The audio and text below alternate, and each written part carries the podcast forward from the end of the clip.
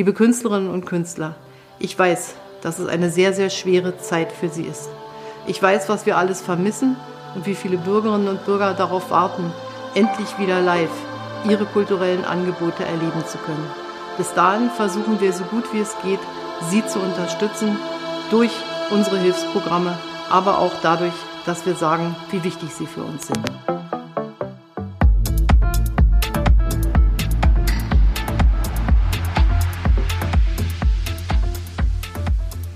Hallo lieber Felten. Hallo. Dirty Döring. Ich stell dich mal ganz kurz vor. Du bist DJ, du bist Produzent, du bist Labelchef von Katermucke. Du bist, äh, warst Resident äh, in der Bar 25. Du hast die 25, äh, die Bar 25 quasi mit aufgebaut. Und äh, ja, man kennt dich nicht nur national, sondern auch international. Wir beide kennen uns aus Kapstadt tatsächlich. Da haben wir uns mal kennengelernt. Und ich freue mich sehr, dass du heute bei uns zu Gast bist. Wir sprechen natürlich über Corona. Wir sprechen über die Clubkultur aber erstmal möchten wir ein bisschen was von dir erfahren. Wie bist du denn damals zum, zu der Musik gekommen, zur elektronischen Musik? Ah, das ist relativ einfach. Ich war vielleicht elf oder zwölf und mein Nachbar hat Techno gehört. Das war so Anfang der 90er. Genau. Und von dem habe ich die ersten Kassettendecks mit Techno gekriegt. Und so ging's los. Mixtapes quasi damals ja, noch. Ah, ich glaube nicht, dass es Mixtapes waren. aneinandergereihte Musik. Genau, aneinandergereihte Musik von, ja, keine Ahnung wie. Also Tape war ja so das gängige Modell damals noch. So, und von daher, da habe ich immer Kassetten von ihm gekriegt und die habe ich gehört. Und das war natürlich von Das Boot über Jam Spoon und was es halt damals so an Techno gab. Mit 10Ks, 2Ks oder wie auch immer. Ja. Du kommst eigentlich aus dem Schwarzwald und hast dich dann irgendwann entschieden, nach Berlin zu kommen. War das denn immer dein Plan tatsächlich, ähm, Techno-DJ zu werden oder gab es nee, eigentlich eine war andere nie, Idee? War nie der Plan, weil in den 90ern war das ja kein anerkannter Beruf. Schwierig, ja. Nee, äh, ähm, also ich bin ja in Leipzig geboren, die Geschichte ist ja ein bisschen länger, dann bin ich mit meiner Mutter vor der Wende ausgereist und dann bin ich in Baden-Baden gelandet, weil das halt irgendwie so lief und es war nie meine Stadt. Also es war auch irgendwann klar, dass ich wieder abhau. Genau. Und äh, dass es Berlin wurde, das hat sich so Mitte der 90er von der ersten Love Parade, so, äh, die ich erlebt habe, rausgestellt. Weil dann, ich bin regelmäßig nach Berlin, Freunde von mir sind nach Berlin gezogen, die älter waren, und dann bin ich regelmäßig hierher gekommen und dann habe ich hier die Freiheit geschnuppert und äh, dann habe ich musste ich nur noch ein paar Sachen erledigen wie eine Ausbildung und sowas und dann musste ich mich mal entscheiden was ich machen möchte und dann bin ich nach Berlin gezogen. Was hast du für eine Ausbildung gemacht? Ich bin Sportlehrer, Sport- und Gymnastiklehrer. Du, äh, da können wir nachher noch ein bisschen äh, Gymnastik zusammen machen. Aber wie kam es denn? ja, wäre möglich. ähm, aber erzähl mal, wie kam es denn dann tatsächlich? Also erste Love Parade, du hast hier Berliner Luft geschnuppert und äh, wer hat dich denn dann eingefangen? Naja, grundsätzlich war es immer so, ähm,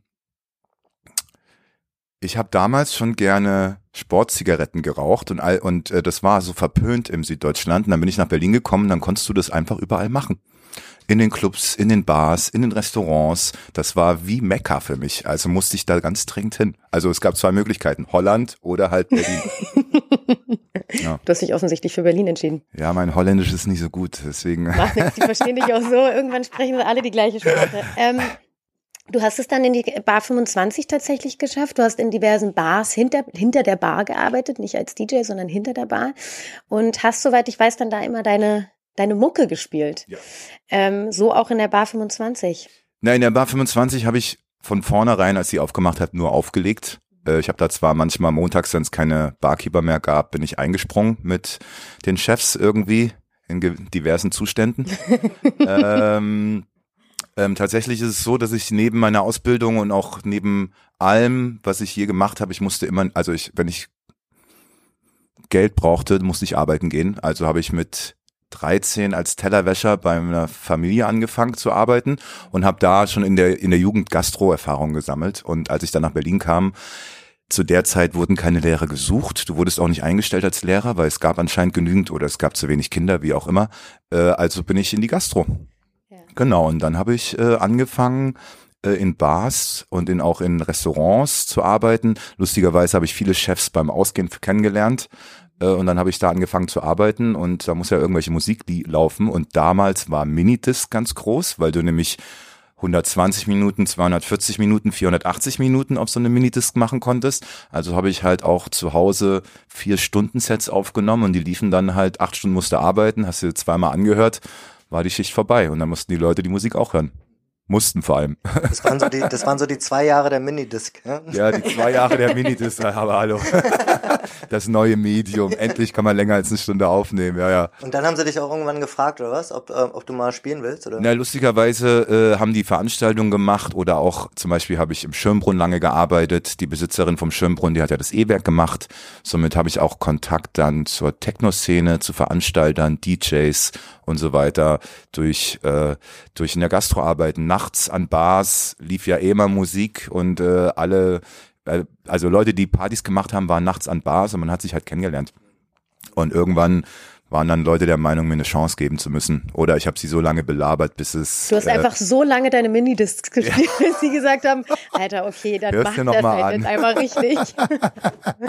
ähm, ja. Hast du das Gefühl, dass es damals sogar ein bisschen einfacher ging, vielleicht DJ zu werden? Nee, glaube ich nicht. Äh, ich glaube nicht, dass äh, sowas einfach geht. Äh, entweder durch Arbeit oder durch Zufall. Beides sind äh, Sachen, wo man sehr viel Zeit investieren muss. Ja, also bis der Zufall eintritt oder bis man halt nach viel Arbeiten irgendwo an den Punkt kommt, dass man sagt, man hat damit Erfolg. Äh, ich glaube, dass das jeder machen kann, wenn er möchte. Die Frage ist, ähm, wie viel Zeit möchte man investieren? Ja, na Damals war es ja sogar auch noch ganz anders als heute. Jetzt kannst du es halt per Klick dir die Musik besorgen. Damals war es tatsächlich einfach noch, äh, man ist im Plattenladen unterwegs gewesen. Ja, und Platten waren teuer. Deswegen ja. musste man ja arbeiten gehen. Ja. Sonst konnte man sich die Scheiße auch nicht kaufen. Dein Label Kater Mucke mhm. ist dann auch entstanden. Ähm, erzähl doch mal, wie es dazu kam. Ähm, na, die Bar 25 hatte zu, der Kater Holzig hatte aufgemacht und ich hatte die Idee von einem temporären Label fürs Kater Holzig. Für zweieinhalb Jahre sollte Kater Mucke nur gehen. Ähm, und dann zu der Zeit habe ich bei Beatport gearbeitet. Ich war schon sehr in diesem digitalen Scheiß drin. Viele Leute haben das noch gar nicht beachtet. Da war noch total CD und Vinyl und sowas. So, und dann habe ich gesagt, ich mache ein digitales, temporäres Label, was über zwei bis drei Jahre geht und präsentiere die Leute vom Club und äh, nach dem Kater Holzig, wo das angefangen hat, gab es ja noch keine Option auf den Holzmarkt. Also war für mich auch klar, ich mache dieses Label für zwei bis drei Jahre und dann ist der Kater Holzig vorbei und dann ist die ganze Sache auch wieder Geschichte. Hat nicht funktioniert, aber ist jetzt auch nicht so schlimm. Ja, schade. Und da bist du damals mit der Idee auf die Leute vom Kater zu oder wie hat sich das? Ja, ja. naja, ich hatte im Kater Holzig hatte ich auch noch ein Studium mit Sascha, wo wir jetzt auch sitzen. Genau und äh, genau, das müssen das müssten wir vielleicht auch noch mal kurz sagen. Das habe ich gerade überhaupt nicht erwähnt. Wir sitzen hier bei Sascha Kava im, im Studio, genau. im Holzmarkt, ja. wo ähm, viele, viele Studios sind, wo viele äh, Musiker, DJs ähm, produzieren, Hits schreiben oder auch nicht. Aber ja, hier wird, hier passiert natürlich sehr viel äh, im musikalischen Bereich. Danke nochmal, Sascha. genau, und, und, und, und aus dem Kontext bist du dann nochmal, bist du auf, auf die Kaderleute zugegangen oder wie hat sich die Ja, na, die, na, alle haben, also es gab halt die Frage, wo wollen wir Musik rausbringen? Genau, und äh, ich hatte halt die Idee für dieses temporäre Label, genau, und dann bin ich dahin und, und habe gemeint, hey, was haltet ihr davon? Die hatten Bock drauf und dann habe ich es gemacht. Mhm. Hat es, äh, ist daraus auch das Katerradio dann eigentlich entstanden? Weil das nee, nee, nee, nee, nee, nee, nee. Das Katerradio, äh, also in der Bar 25 haben wir ja schon mal Radio gemacht mit Lotta, Flo und Icke. Wir haben das, glaube ich, zwei, drei Jahre gemacht. Äh, und als dann die wieder vom Holz, äh, vom Kater Holzig hier rüber gewechselt sind, dann kam die Idee nochmal auf dem Radio zu machen da tatsächlich, wir haben das jede Woche gemacht, das immer einen Tag Vorarbeit gekostet hat und dann nochmal der Tag der Radioshow, weil aufbauen, abbauen, es war halt irgendwann zeitintensiv und äh, ich konnte dann beim, beim neuen war ich dann so, hey, also das waren auch noch zu Zeiten, da hatte ich, also letztes Jahr, ich hatte einfach keine Zeit. Du hattest uns ja auch gerade erzählt, was wir vielleicht in unseren Podcast auch mit einnehmen wollen. Ihr habt da auch während eures Radios immer fleißig Sekt getrunken, stimmt's? Ja. Na, wir haben Gäste eingeladen und für die gab es ein Essen und Alkohol. Ja. ja. Machen wir nächstes Mal. Äh, vor allem kann man da in jeder, in jedem, man könnte in jedem Podcast sozusagen einen speziellen Schnaps oder irgendwas hervorheben und sagen, heute ist der Tag des Obstlers. Finde ich gut. Oder sowas. Bestenfalls alles von einer Marke und dann können wir uns auch noch sponsern lassen wäre eine Option. Ich bin mir nicht sicher, ob das der richtige Weg ist. mal gucken, mal gucken. Sag mal, und ähm, wenn jetzt mal Katermucke seit 2011 so ein bisschen die Entwicklung durchgehst, über welche, über welche Ecken sozusagen ging das? Wo steht ihr jetzt aktuell? Oh, gute Frage. Ähm, na, mittlerweile ist es ja ein etabliertes Label, ich glaube auch relativ groß. Äh, es haben auch sehr viele Künstler mittlerweile drauf released. Äh, ähm, ich bin ziemlich glücklich, wie das Label gerade läuft. Äh, auch, dass es jetzt zu Corona-Zeiten halt weiterläuft, weil manche Leute haben ja auch gesagt, hm, releasen, ich weiß nicht, ob das Sinn macht. Ich habe da auch lange drüber nachgedacht, aber eigentlich äh, die Leute, die nicht tanzen gehen können, wollen trotzdem neue Musik hören. Also lass uns neue Musik rausbringen. Mhm. Und das hat auch funktioniert. Also das heißt, oder merkt man da trotzdem Einbruch oder? Nee, ich glaube, äh, so viel ich gesehen habe, gab es erstmal eine Steigerung beim Lockdown. Genau, und ähm, es ist immer ein bisschen abhängig, welcher Künstler released, aber grundsätzlich äh, hören die Leute immer noch viel Musik und mittlerweile sind sie ja auch bereit, 10 Euro im Monat oder was es kostet zu bezahlen, um es auf Spotify zu hören oder Deezer oder Tidal oder wie sie alle heißen. Ja, so ähm, ich glaube, dass äh, Streaming ein sehr gutes Portal ist für User, die nicht auflegen, einfach alles hören zu können für ein Abo. Hm. Und da hat man auch so ein bisschen das Gefühl, finde ich, im Streaming-Bereich, dass da der Techno oder elektronische Musik jetzt über die letzten Jahre extrem angezogen hat, dass es eine Zeit lang völlig unter ferner Liefen war und dann irgendwie gerade so in den letzten ein, zwei Jahren auch so durch Playlisten und so weiter da wirklich nochmal angezogen hat. Ne? Ja, na, äh, am Anfang waren alle sehr skeptisch gegenüber Spotify, weil wenn du gehört hast, was du pro Play kriegst, dann hört sich das halt so wenig an.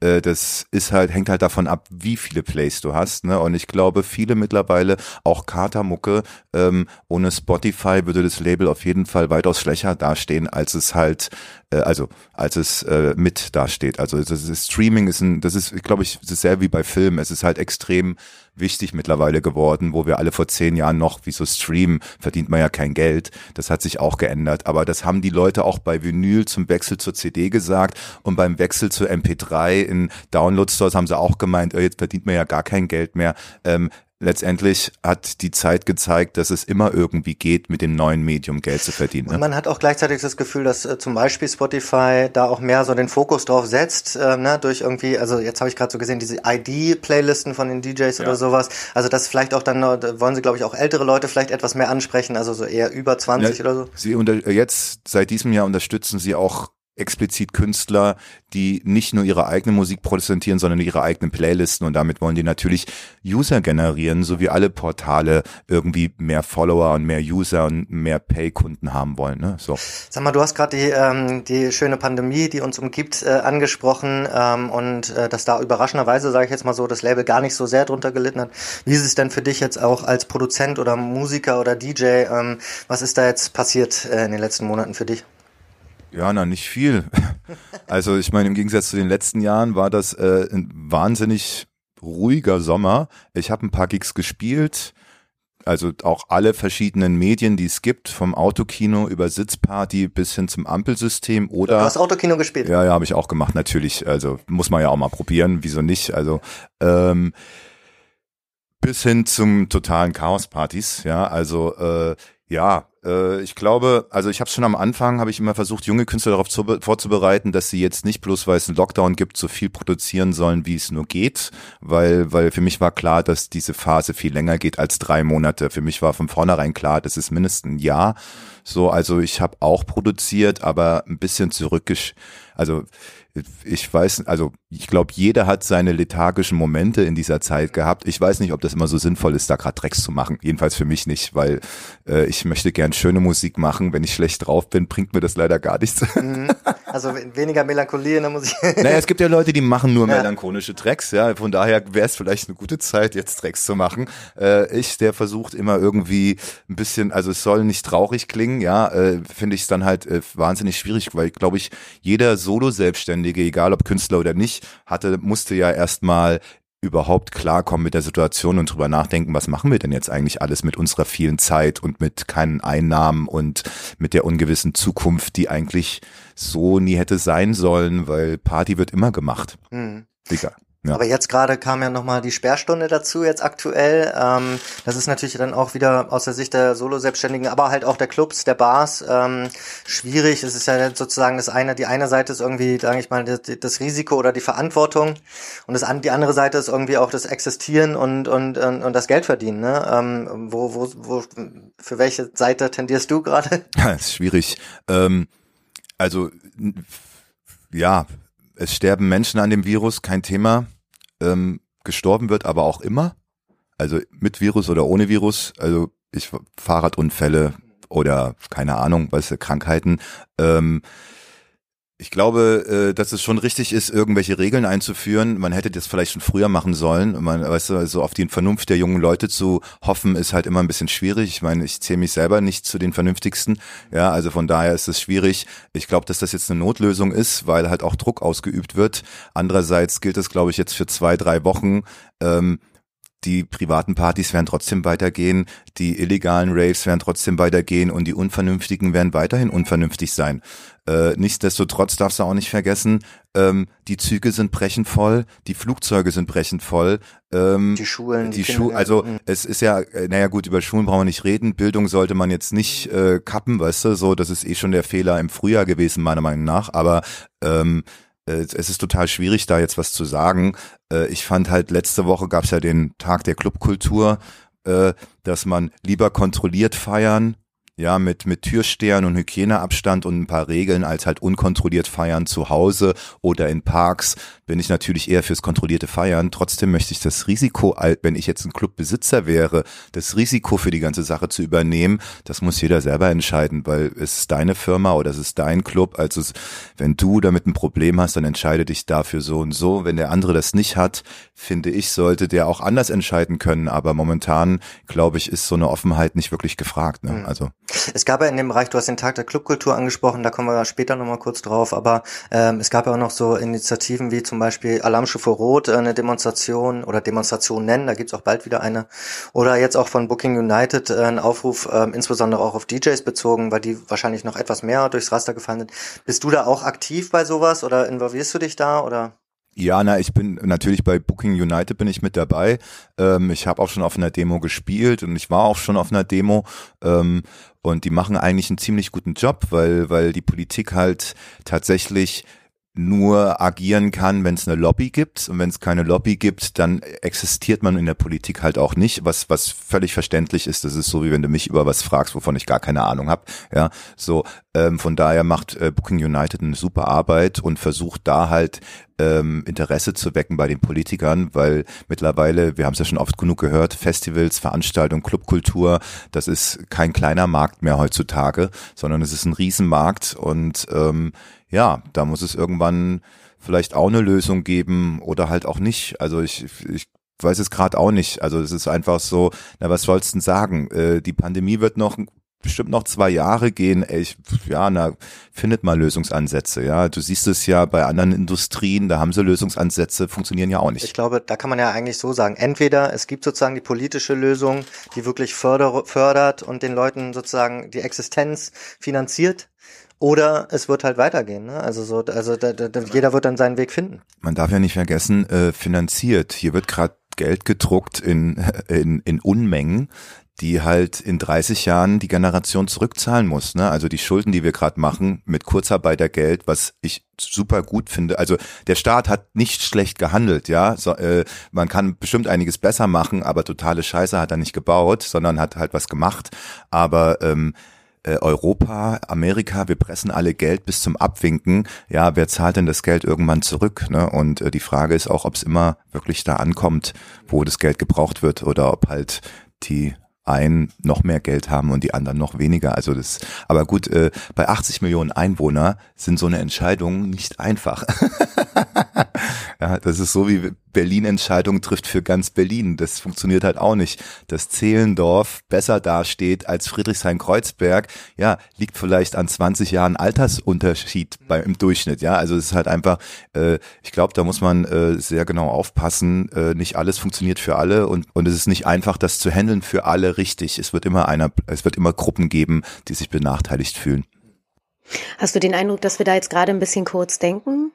Mit den ganzen, du sagst, wir sind eine Gelddruckmaschine und denken eigentlich nicht darüber nach, was jetzt in den nächsten 30 Jahren passiert wird. Glaubst du, das ist so ein generelles Problem? Äh, ich glaube nicht, dass das ein Kurzdenken ist, weil wenn du das Geld jetzt nicht drucken würdest, dann wären die ganzen Firmen pleite und wir hätten eine hohe Arbeitslosenzahl und man darf nicht vergessen, selbst wenn es dann wieder zurück normal geht, sind die Firmen ja alle weg. Das sind alles Firmen, die wurden über 10, 15 Jahren aufgebaut. Wenn du jetzt Leute aus den Mit-40er nimmst oder sowas, ähm, äh, das Potenzial, bis die wieder so weit sind, würde wieder 10 bis 15 Jahre dauern. Das heißt, die Wirtschaft würde 10 bis 15 Jahre richtig leiden. Also ist Gelddrucken vielleicht keine schlechte Idee, um die am Leben zu erhalten, damit es wenigstens alle überleben oder ein Großteil und wir danach weitermachen können mit dem Punkt, jeder hat seine Ersparnisse bis dahin aufgebraucht, aber es geht wieder los und alle haben irgendwie überlebt, wohingegen kein Geld wie in anderen Staaten äh, halt einfach heißt, da sind Firmen, die halt profitabel waren, einfach in drei Monaten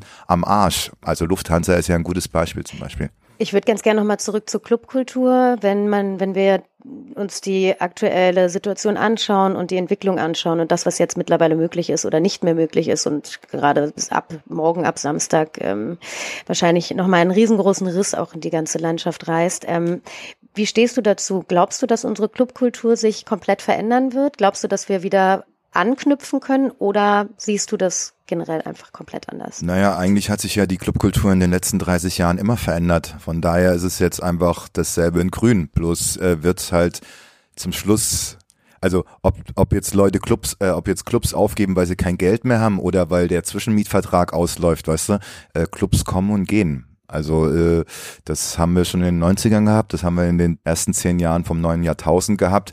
Äh, es wird, ich bin mir sicher, dass die Clubkultur überleben wird, aber es werden natürlich Leute gehen, aber genauso werden äh, Runner sich einen anderen Job suchen, Türsteher sich einen anderen Job suchen, DJs sich einen anderen Job suchen, Produzenten sich. Also ich glaube, ja, es werden nicht alle überleben, aber äh, das ist ja eh grad das Thema. Also so, wie weit soll das gehen? Ähm, es wird Clubs danach wieder geben. Wenn es die alten nicht sind, dann kommen neue junge Menschen, die neue Clubs machen. So wie in den letzten 30 Jahren immer wieder neue Generationen neue Clubs gegründet haben und neue Festivals. Wir sprechen ja jetzt die ganze Zeit darüber, dass es im Endeffekt, also wir reden über die Clubs, wir reden über die Clubkultur, wir reden über die Menschen, die dahinter stecken und dass ganz viele Menschen ihre Existenzen verlieren, was fürchterlich ist. Aber du sagst es ja gerade auch, ähm, sie suchen sich dann andere Nischen, andere äh, Jobs eventuell. Und trotz alledem, jetzt mittlerweile wird es sehr groß, auch seitdem jetzt der ähm, die Sperrstunde ausgerufen wurde. Es wird jetzt, die Angst vor dem nächsten Lockdown wird wieder größer und ähm, dahinter steckt ja auch eine gewisse Psychologie Psychologie, also was macht das eigentlich auch mit dem Mensch an sich? Also jetzt nicht nur, dass wir halt nicht tanzen gehen können und dass wir nicht unsere Musik produzieren können und dass wir unsere Clubs nicht aufmachen können, was schlecht ist und was schlimm ist für für Menschen und für Firmen, aber es stecken ja wirklich tatsächlich auch äh, gesundheitliche Themen dahinter. Wie stehst du dazu? Naja, ähm, ich glaube, dass die Situation so wie, also ich meine, die letzte Pandemie war die Pest die war mehrere hundert Jahre da, ja, und liegt aber auch schon hundert Jahre zurück, so ungefähr. Äh, ich glaube, dass alle auf sowas nicht vorbereitet waren. Äh, ich finde, äh, diese Angst, die gerade gestreut wird, gerade in Deutschland, äh, wo das massiv stattfindet, ähm, das wird natürlich einen riesen psychischen Schaden bei den Menschen hinterlassen, bei jedem anders. Ich glaube, äh, die Spätfolgen von Corona psychisch bei Menschen werden irgendwie in ein, zwei Jahren erst richtig durchstarten und da wird man dann merken, weil Leute, die sich jetzt zwei Jahre komplett zurückziehen, die werden auch in zwei Jahren nicht mehr rausgehen. Meinst du, es wird uns so ein bisschen abge abgewöhnt oder wir verlernen das? Na, je länger, je länger die Clubs zu sind, desto weniger junge Leute werden wieder in Clubs gehen, weil die es nämlich gar nicht mehr kennen, dass es das gibt. Gerade in der Szene wie gay oder queer ist es ja sowieso schwierig, dass die Menschen ihren Raum finden. Und du sagtest es vorhin, ähm, die illegalen Raves werden halt dann jetzt zu Hause stattfinden. Glaubst du, da wird noch eine größere Unvernunft eigentlich dadurch entstehen? Nö. Die, die unvernünftig sind, sind unvernünftig. Fertig. Also ich meine, ich habe bald Geburtstag. Natürlich werde ich einen Geburtstag feiern. Das heißt mir doch, Wirst du den also, feiern? Äh, weiß ich noch nicht. Natürlich unter den Regeln. Ja, sind wir eingeladen? ja. Mein 30. ja. nee, ey, ey, total schwierig. Äh, ich finde, ähm, weißt du, wenn, wenn, wenn sie tausend Leute in eine Fleischfabrik stecken können, wo die zweimal innerhalb von drei Monaten Corona-Hotspot wird, äh, dann kannst du auch 50 Leute in den Club stecken. Was ist das Problem? Aber ähm, äh, da, da muss man ja auch mal ganz ehrlich sagen, wir, äh, was uns jetzt zum Beispiel total bewusst wurde, ist, was für eine Freiheit wir in diesem Land hatten, wo uns keiner äh, wegen Sperrstunde, wegen Alkoholverkauf, wegen wie wir feiern wollen oder wie wir leben, uns jemals auf die Füße getreten ist, die letzten 20 Jahre, was zur DDR-Zeit noch eine andere Nummer war und halt nach dem Krieg Glaubst du, waren da einfach ein bisschen zu verwöhnt auch und meckern jetzt ein bisschen auf hohem Niveau Ach, oder was? Glaube ich nicht. Ich glaube nicht verwöhnt. Aber ich meine, jeder, der Einschnitte im Leben erfahren muss, egal welche, wird drüber abkotzen. Ja, also das äh, fängt beim Urlaub an und geht beim, hört beim Kindergarten auf und es ist einfach, äh, hey, wir haben eine Sondersituation. Äh, ich glaube, es war nie naiv zu denken, dass kommuniziert wurde, das wäre nach drei, vier Monaten vorbei. Man hätte von vornherein zwei Jahre ansetzen müssen. Aber wusste ja auch keiner. Ja. Also wir reden, kennt ja wir, wir, wir reden ja gerade über Sachen, die wir jetzt erst wissen von den letzten sechs Monaten. Wie hätte man das vorher wissen müssen? Bei der nächsten Pandemie machen das bestimmt alle viel besser, hm. ja. wenn wir noch da sind. Sag mal eine Frage jetzt mal völlig aus dem ähm, ähm, Raster raus, ähm, weil du das auch gerade angesprochen hast. Als Labelchef oder auch als DJ, wie siehst du eigentlich so die kommende Generation? Also jetzt so die die die Kids von heute, sind die eigentlich auch so? Also ist da spielt da die elektronische Musik auch so eine Rolle, die Clubkultur oder verändert sich das? Also jetzt zum Beispiel auch beim Nachwuchs von, von Produzenten oder DJs? Wie siehst du das? Na, ich glaube, daran wird's nicht, daran werden, also da wird's mehr als genug geben, weil heutzutage fangen, ich habe mit 25 angefangen zu produzieren. Heute fangen, heute kriegen Kinder von ihren Eltern den Synthi schon mit 12 geschenkt. Das heißt, die haben ein ganz anderes Know-how, wenn sie erwachsen sind. Ich glaube, das wird weitergehen. Plus äh, wird ein zwölfjähriges Kind heute nicht zu den Eltern sagen können, ich möchte DJ werden, weil das halt gerade so der Beruf ist, der halt so gar nicht geht, weißt du so. also äh, Musik machen werden die Leute immer und auch vor allem alle, die keine Musik machen, die das als Hobby genießen, die werden auch weiterhin Musik hören. Wie und was sie genau hören werden, ey, keine Ahnung. Hoffentlich werden sie mich noch hören in zehn Jahren. Wenn wir uns jetzt nochmal konkret die Berliner Clubkultur anschauen, die ja wirklich sehr besonders ist und ähm, auch weltweit einfach große Anerkennung erlebt hat. Äh, was macht, was macht diese Kultur so besonders und so außergewöhnlich? Wie würdest du das beschreiben? Ja, es gab keine Regeln.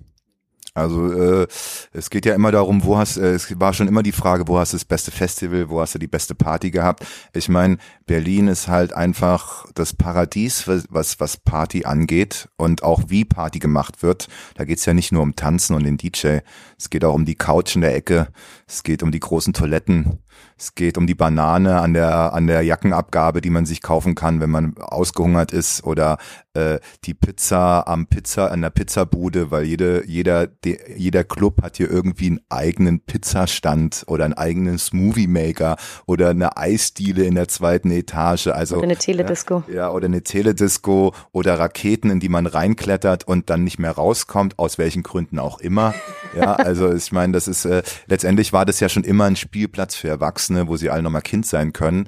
Und äh, dadurch, dass auch noch dieses ganze Filmverbot hier so in Berlin durchgesetzt wurde, hast du halt immer auch egal, wer du bist, was du machst und wie weit du dich gehen lassen möchtest, immer ein Safe Place gehabt. Ne? Das, äh, ich glaube nicht, dass man total zerstört in der Ecke liegend äh, auf dem Fest, also auf dem Festival, wo alle dich filmen, weil sie halt alle ein Handy in der Hand haben, ob man das da machen möchte oder im Club, wo, wenn es vorbei ist, keiner mitgekriegt hat, man einfach wieder auf den Dancefloor läuft. Ne? Also dieser sichere Raum wurde einfach gehalten. Ja, Safety, ja, ne, Save the Rave. Save the Rave. Ähm, United We Stream hat da mit, ihrem, mit ihrer Aktion zu Beginn der Pandemie tatsächlich äh, eine kleine Revolution gestartet. Äh, es wurde in den Clubs gefeiert und äh, gefilmt und ähm, selbst der Scheuste von den Scheuen hat sich vor die Kamera gestellt und hat sich, hat sich filmen lassen was man niemals sich hätte vorstellen können. Ähm, und gleichzeitig funktioniert es sehr, sehr gut und irgendwie hat man den Eindruck, dass die Leute das auch ähm, angenommen haben. Hast du oder glaubst du, dass sich das durchsetzen wird? Glaubst du, dass es jetzt, falls es im Winter nochmal einen Lockdown gibt, dass das zurückkommen wird? Also da sind eine Million Streams online. Ich glaube nicht, dass die Leute noch viele Streams machen. Die können sich einfach die alten vom letzten halben Jahr anschauen. Also es ist auch so eine Frage. Also äh, ich persönlich weiß nicht, ob ich zu Hause, also ich habe mir auch viele angeschaut. Ich habe mir auch zum Beispiel, das ist zwar kein äh, United V Stream gewesen, aber Time Warp habe ich mir angeschaut, weil ich auch nicht da war, aber ich wollte einfach mal so mal die Großen gucken, was sie so spielen und so. Und äh, Tatsache ist, ich glaube, dass sich weiterhin Sets anhören, durchsetzen, weil wenn ich mit fünf Leuten zu Hause bin, dann will ich nicht, dass da jemand auf dem Bildschirm auflegt, sondern mir reicht's, wenn Musik läuft und ich mich unterhalte. Und äh, ich glaube, für Fans ist das nochmal eine andere Sache, weil sie dann irgendwie einem noch ein bisschen nah sein können. Aber auch da muss man ja einfach sagen, ey, äh, wir reden von Musik hören und nicht von äh, Fernseh gucken und Party machen. Ne? Also es ist äh, so, es wird weiterhin gestreamt und es ist auch ein tolles Medium, Ähm, aber auch da muss man ja sagen, alle haben damit Geld verdient, bis auf die Künstler. Muss man halt auch mal ganz kurz sagen, na ja, pff, ja, ist schön. Ja, also ich meine, keiner hat viel Geld verdient. Ich weiß auch, dass die Technik bei so einem United Restream, das mit äh, zusammen mit Arte gemacht wurde, dass die Technik wahnsinnig teuer ist, dass die Leute da einen ganzen Abend sitzen, das vorbereiten. Also die investieren 20 Arbeitsstunden, wohingegen ich nur 60 Minuten spiele. Alles gar kein Thema. Aber hey, YouTube verdient damit Geld. Die, die, die Plattform, wo du es hochlädst, äh, die Leute, die das Video machen, müssen bezahlt werden. Weißt du, äh, die Clubs, äh, geben die Räume umsonst her, müssen aber trotzdem auch Miete zahlen für den Tag und so weiter und so fort. Das ist jetzt kein Konzept, äh, wo du halt für alle was Gutes tust, ne? So, dass halt alle was davon haben. Dann müsste es schon Pay, Pay Stream oder sowas heißen, weißt du? Was ich aber auch wieder absurd finde, weil dann schicke ich dir auch einfach mein Soundcloud-Set und hörst dir halt an umsonst, weißt du? Weil ja, aber gut, du hast es gerade angesprochen mit den Fans. Es kann ja sein, dass sich sowas dann doch, falls es jetzt noch ein Jahr weitergeht, dass dann irgendwann sich tausend Fans zusammentun und sagen, ja, wir bezahlen ja jetzt 10 Euro, was auch immer, 20 Euro. Ähm, und, äh, und dann kommen die Anfragen plötzlich für Livestreams, für ja. bezahlte Livestreams rein. Aber schau mal, äh, sie, äh, sehen Künstler oder DJs beim Livestream so aus, wie wenn sie auflegen würden von der Meute? Nee. Weil erstens es ist sinnlos, die ganze Zeit so ein äh, zu tun, als wäre alles lustig, ja, so. Und es ist natürlich auch äh, total blöd, weil du spielst für niemanden und du siehst die ganze Zeit so aus, als würdest du dich konzentrieren und arbeiten, ja, so. Und ich glaube ja einfach, dass ähm, wenn du in einen Club gehst und dann die ganze Zeit auf den DJ guckst, dass wenn er runterschaut, dann findet ein Lächeln, ein Zwinkern, es gibt eine Interaktion. Das heißt, du bist nicht so stocksteif wie vor fünf Kameras und keiner ist dabei und dann ist es auch noch leise und du bist nüchtern. Naja, Brust Mahlzeit. Also ich bin nicht DJ geworden, um nüchtern vor einer Kamera aufzulegen. Ja. Jeder Fehler kann tatsächlich auch nochmal mit aufgenommen werden. Ja, glaub, das, das sowieso auch, so. auch, noch, ja, aber das ist das geringste Problem. Ich meine, ich, ich bin DJ geworden, weil ich gerne Party mache und natürlich, weil ich Berufsalkoholiker bin und natürlich gerne nachts was trinke und rauche und mache und das kannst also und natürlich interagiere mit den Leuten und du natürlich, wenn du jemanden siehst, der gerade total abgeht, dann weißt du, okay, jetzt spiele ich den Track, jetzt spiele ich den Track, wohingegen, wenn du dauernd in die Kamera schaust, du denkst nur so, naja, eigentlich was mache ich hier eigentlich? Habe ich eine Liste oder lasse ich mich spontan treiben? Ah nee, sind ja nur 60 Minuten. 60 Minuten sind nur neun Tracks. So viel Tracks kannst du dann auch nicht spielen. Welche Tracks spiele ich dann? Weißt du, und im DJ-Set ist es ja anders. Du fängst halt irgendwie an, hast deinen Anfangstrack und dann schaust du, was du aus deiner Library irgendwie da zwei Stunden abfeuerst. Ne? So und äh, das geht, das geht alles komplett verloren, logischerweise. Ich hatte das ja auch einmal mit äh, Vodafone, also so einem bezahlten äh, Livestreaming-Gig. Äh, da war auch ähm, Jan Blomqvist dabei und Fritz Fritz Kalkbrenner und so. Und das war schon lustig, weil da hatten wir auch wirklich nur eine Stunde und dann waren alle so, okay, wie soll ich das jetzt auf fünf Songs irgendwie runterdampfen und so, ne? Und das ist dann halt auch wirklich schade, sowas, ne? Aber andererseits muss man sagen, man, trotzdem freut man sich natürlich heutzutage, wenn es überhaupt sowas gibt und wenn jemand sowas bezahlt dann macht. Ne? So. Klar. Sag mal, und du hast aber zurzeit auch trotzdem ab und zu mal wieder Gigs. Wo finden die dann statt? Also in, oder in welchen ja, Ländern? Ja, ich habe jetzt ähm ich war, glaube ich, viermal in der Schweiz. Dann habe ich in Frankfurt am Main mit dem Tanz aus Westen Katamucke Mikrofestival gemacht äh, mit Kulturförderung. Also mit dem Kultursenat von Frankfurt war das organisiert. Zwei Tage, aber natürlich von 14 bis 23 Uhr unter den Regeln.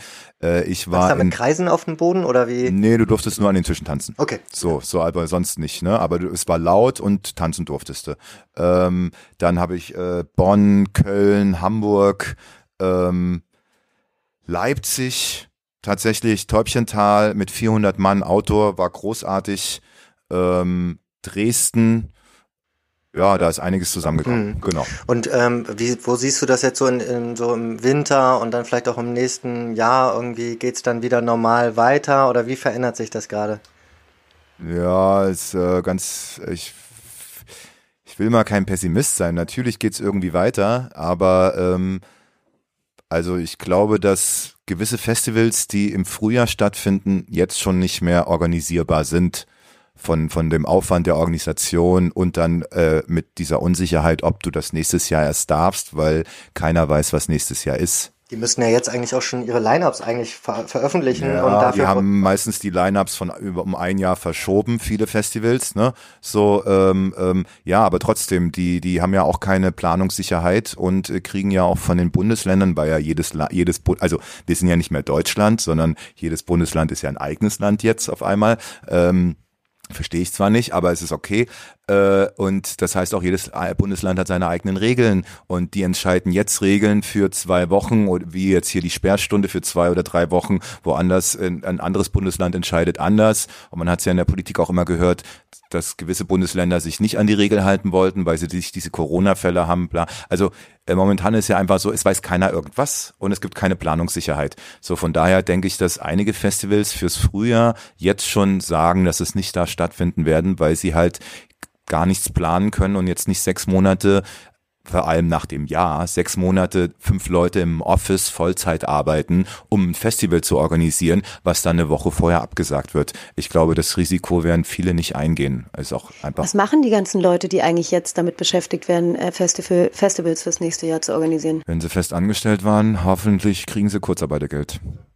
Und wenn sie nicht fest angestellt waren, in demselben Dilemma wie alle anderen. Müssen sich irgendwann leider einen neuen Job suchen, glaube ich, viele gerade aktuell. Was gerade ja auch nicht funktioniert.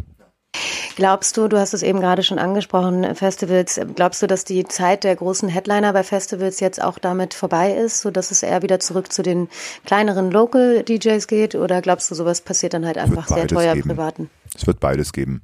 Nee, ich glaube eher, dass ähm, es weniger Bühnen geben wird und weniger Slots für DJs. Ich denke mal, das wird, also wenn du jetzt mal ein Hygienekonzept durch den Kopf gehen lässt, du hast normalerweise 20.000 Leute auf dem Festival, jetzt willst du das nächstes Jahr nochmal machen, äh, 20.000 Leute ist das ganze Festival voll, Zelt an Zelt, bla bla bla. So, also sagst du, machen wir nur fünf. Also brauchst du weniger Dancefloors, weniger Slots und natürlich höhere Preise, je nachdem, was für eine Künstler, was für Künstler du einlädst. Ähm, also werden Festivals dann eher äh, Veranstaltungen für eine elitärere Gruppe? Ja, äh, so wie es im Ausland schon super elitär ist, äh, das wird sich nicht ändern. Ich glaube, in Deutschland äh, wird es immer eine gute Mittelschicht geben, die ausgehen, die sich leisten kann, auszugehen oder die sich auch mal ein teures Ticket leisten. Vielleicht gehst du nicht mehr fünfmal für 150 Euro auf ein Festival, sondern machst halt nur zwei für 300. Was auch vielleicht okay wäre wenn man das. Äh, Na grundsätzlich, das grundsätzlich glaube ich, dass da viele äh, verschiedene Modelle akzeptabel sein werden. Von dem 500 Mann umsonst bis hin zu dem 10.000 Mann, wo du halt, wenn du die großen Künstler sehen willst, also auch, auch noch alle, die in der Champions League spielen, wo du dann halt einfach auch 150 Euro für drei Künstler zahlen musst. Das ist deine Entscheidung. Ähm, ja. ja, und äh, man darf ja auch nicht vergessen, äh, viele äh, normale Berufe sind ja noch, sind ja die ganze Zeit am Arbeiten, ja. Also Handwerk läuft, Lieferketten laufen. Also es gibt eine große Anzahl von Leuten, die ausgehen, die haben nichts verloren, außer dass sie halt nicht mehr ausgehen dürfen. Ja, das heißt, die arbeiten weiter. Ja, also von daher äh, ist da ja auch das Geld für Ausgehen wahrscheinlich noch da, wenn sie Geld ausgeben wollen. Wie sieht's denn bei dir jetzt aktuell aus? Ähm, du befindest dich natürlich wie alle anderen Musiker auch in der gleichen Situation. Du hast gerade gesagt, du hast zwar ein paar Sachen gespielt, aber wie, wie sieht deine Zukunft jetzt aus? Wie zahlst du deine Miete? ja, naja, es ist, äh, wie zahle ich meine Miete? Na, es gibt, es gibt verschiedene Modelle. Also erstens habe ich ja ein Label also nicht nur eins, ich habe drei. Äh, die laufen alle. Dann kriege ich, bin ich natürlich auch bei der GEMA. Darf man auch nicht vergessen. Ich wurde natürlich auch subventioniert, wie viele in Berlin. Ähm, ja, also momentan kann ich meine Miete noch zahlen. Also du hast auch den Anspruch auf die ähm, Förderungen bekommen, beziehungsweise. Ja, na, ich habe es einmal in Anspruch genommen, genau, genau. Und ähm, ja, also momentan, ich nehme wieder mehr Arbeit, ich mache wieder mehr beim Label, wo ich früher keine Zeit hatte. So dementsprechend habe ich auch irgendwie was zu tun. Also trotz aller Schwere und aller Nöte in der aktuellen Situation, ähm, bringt denn Corona auch irgendetwas Positives für die Menschen, aber auch für die Kultur mit sich? Wie siehst du das? Ja, na, also es, es, manchmal ist es ein bisschen schwierig. Ich fand das ein ziemlich gutes Jahr. Okay, also das ist das ja? zu erklären. Ja, na auch äh, die letzten zehn Jahre waren extrem anstrengend. Also nicht, dass die haben total viel Spaß gemacht, aber ich war immer sehr ausgelaugt. Von daher war das dieses Jahr schon mal ein sehr entspanntes Jahr. Ähm, äh, ich konnte mich da auch ein bisschen zurücklehnen, gar kein Thema. Das hat sich auch gelohnt.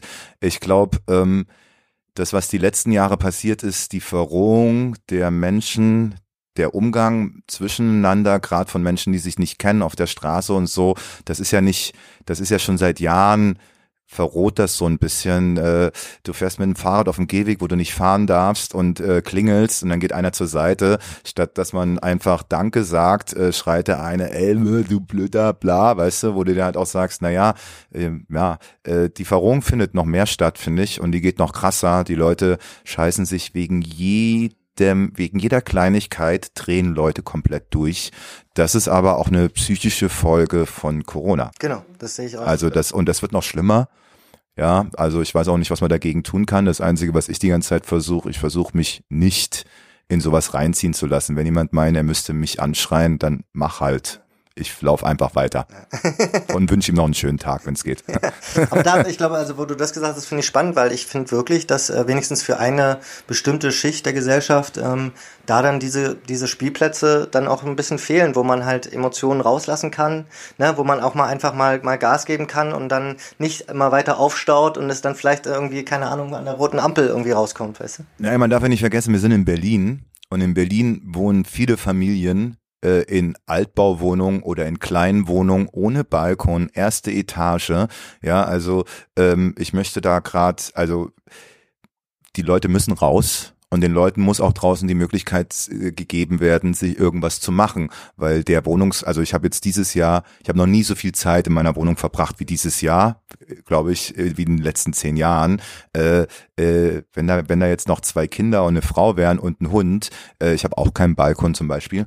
Ja, also ich würde halt, ich würde halt durchdrehen. Also die Leute müssen raus und da kommen wir ja zu diesen komischen Corona-Regeln. Ähm, die, Reg die Regeln werden von Leuten erstellt, die ein Haus am See haben mit Garten. So nach dem Motto, naja, wenn die Kinder halt nerven, dann schmeiß sie halt raus in den Garten, ja. So, naja, was machen denn die Leute, die nicht die Möglichkeit haben, die Kinder raus in den Garten zu schicken, ne? So, ja. Glaubst du denn, du hättest dir diese Auszeit niemals genommen, wenn sie jetzt nicht zwangsläufig zu dir gekommen wäre? Ja, bin ich mir sicher. Also für dich war es gesundheitlich gesehen vielleicht gar nicht so schlecht? Ich weiß nicht, ob es gesundheitlich gar nicht so schlecht war. Naja, also, dieser äh, Dauerstress und hin und herfahren und du bist ja dann doch wirklich in der ganzen Welt unterwegs, kann man sagen. Ja. Ähm, und ja. Also wenn ich irgendwas nicht vermisst habe, ist es internationale Reisen.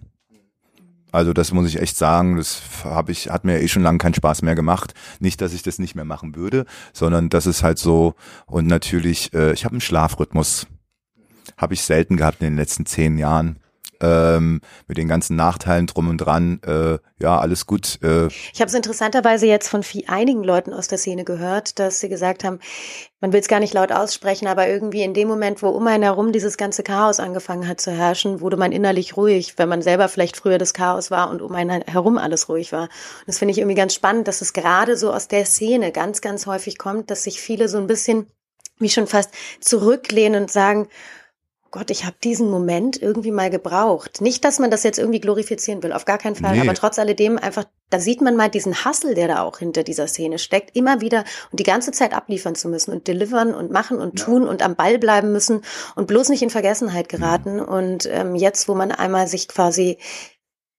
zurücklehnen muss, mhm. dass es ganz vielen auch irgendwie gut tut.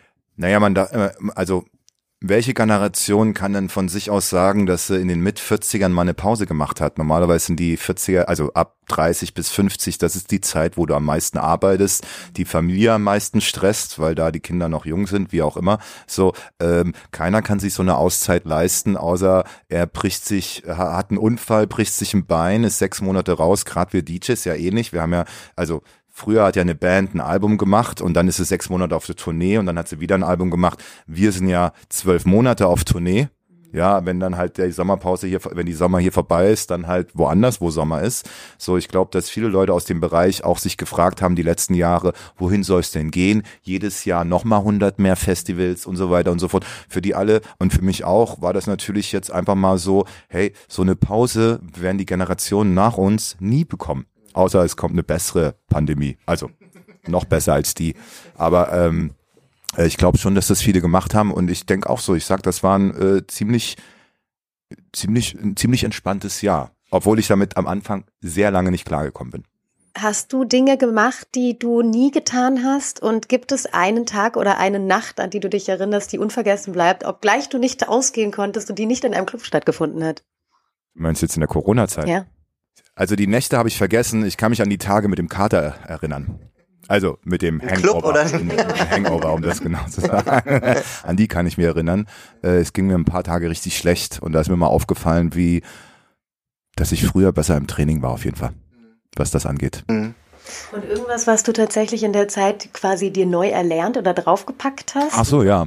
Ich habe ein Praktikum in der Holzrahmenmanufaktur gemacht und kann jetzt Holzrahmen herstellen.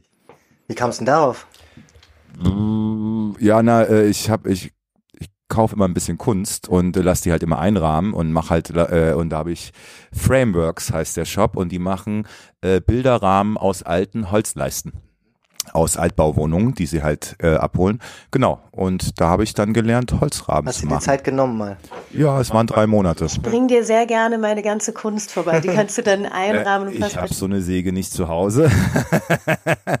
Aber äh, ja, na, es, ich arbeite schon lange gerne mit Holz. Ich hatte keine Zeit, also habe ich versucht, ähm, das in der Corona-Zeit äh, mal umzusetzen und habe es dann auch drei Monate durchgezogen. Es war sehr, hat sehr Spaß gemacht. Wie geht's denn jetzt weiter? Was steht bei dir auf der Agenda? Worauf können wir uns denn jetzt von dir freuen?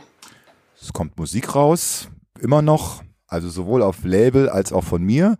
Kommt jetzt auch nochmal, die nächsten, der Releaseplan ist durch, glaube ich, äh, kommt nochmal viel Musik raus. Kommt, ähm, ich weiß noch nicht, was geht. Also mal gucken, ich sitz gerade und mache mir Gedanken, wie man den Winter schön verbringen kann, obwohl ich jetzt gerade schon wieder Booking-Anfragen für Weihnachten in, in der Schweiz habe. Aber auch da ändert sich das ja jede Woche. Äh, Ich bin mir noch nicht ganz genau sicher, was der Winter ansteht. Die letzten Jahre war ich in Kapstadt. Würde ich auch wieder hinfliegen. Ähm, aber auch, genau, also du, du kannst ja gerade, also ich kann, du kannst ja keinen Plan für in drei Monaten machen. Also man muss jetzt, man wartet ja immer seine zwei Wochen ab und dann kannst du einen neuen Plan für die nächsten zwei Wochen machen. So geht es halt jetzt weiter und so wird auch das ganze Jahr weitergehen. Ähm, ich bin mal gespannt, wie das mit den Weihnachtsmärkten wird Ja. Weil da dürfen ja 5000 Leute hin, wieso auch immer. Ich weiß nicht, ob da ein Alkoholverbot ausgerufen wird oder nicht. Ist unabhängig. Äh, lassen wir uns mal überraschen. Äh, wir wissen nicht, wo die Pandemie hingeht. Es kann ja auch alles wieder zurückgerudert werden, falls wir auf einmal doch alles wieder besser ist, als es jetzt aussieht. Weißt du, wir, wir hängen ja alle in der Luft. Keiner weiß, was in zwei Wochen ist. Was wünschst du dir jetzt für die Kultur und für die Kunstschaffenden? Na, wieder arbeiten. Wieder arbeiten. Also ich meine, äh, Kunst das schafft man ja auch so. Meistens wird man dafür nicht bezahlt, bevor man nicht ein, ein, ein Produkt hat. Aber ähm, na, ich hoffe, dass es in irgendeiner Art und Weise irgendwann bald wieder losgeht. Ähm, obwohl ich, glaube ich, sicher sagen kann, dass es dieses Jahr nichts mehr wird. ja. Ja, leider. Ähm, wir drücken natürlich allen die Daumen und bedanken uns bei dir für dieses schöne Vielen Interview. Dank, Felten. Vielen Dank Danke, danke, für die danke. Einladung. Und wir freuen uns auf deine neue Musik. Yeah, ich mich auch. Tschüss. Ciao.